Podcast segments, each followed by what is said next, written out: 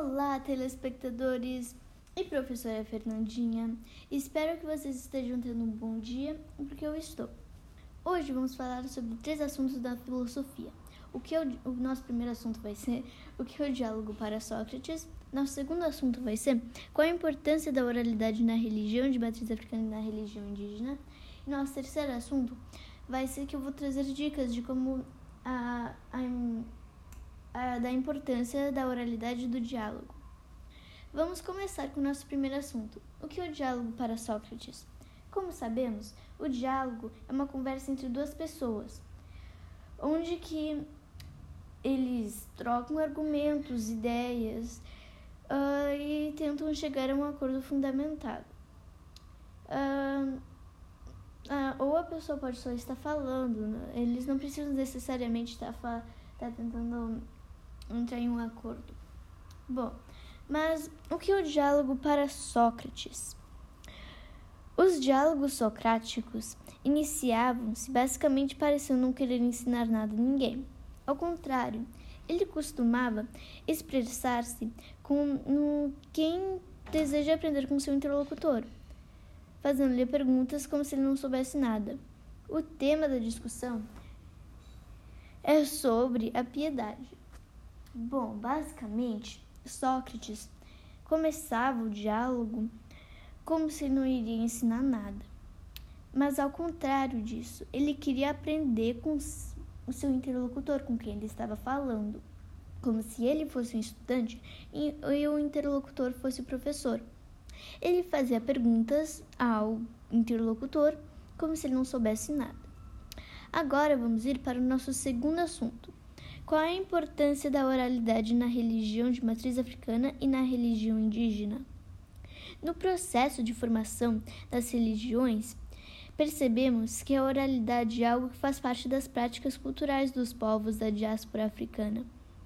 A oralidade se manifesta não apenas pela fala, mas pelos gestos, sons e expressões do corpo, como dança e música. As expressões vocais e corporais estão aliadas às práticas da dança e da música, que nesse caso são parte das expressões e, das e da comunicação dessas populações, não se resumindo a uma função artística cuja finalidade flui pela mera apreciação estética. A simbologia dos gestos, dos passos de dança e das execuções musicais é parte do processo de comunicação, na qual essa população, essas populações passam a ter, em muitos casos, como única forma de manter a memória ancestral e sua história viva, vivas, podendo ser recontadas por muitas gerações. Agora vamos ir para o nosso terceiro assunto, que eu vou trazer dicas de como a oralidade e o diálogo são importantes. Uh, a oralidade e o diálogo são muito importantes, uh, obviamente, pra, por poder se comunicar com outros seres uh, e poder se expressar. tu pode trazer novas ideias, ensinamentos, descobrir novas coisas, como os filósofos fizeram.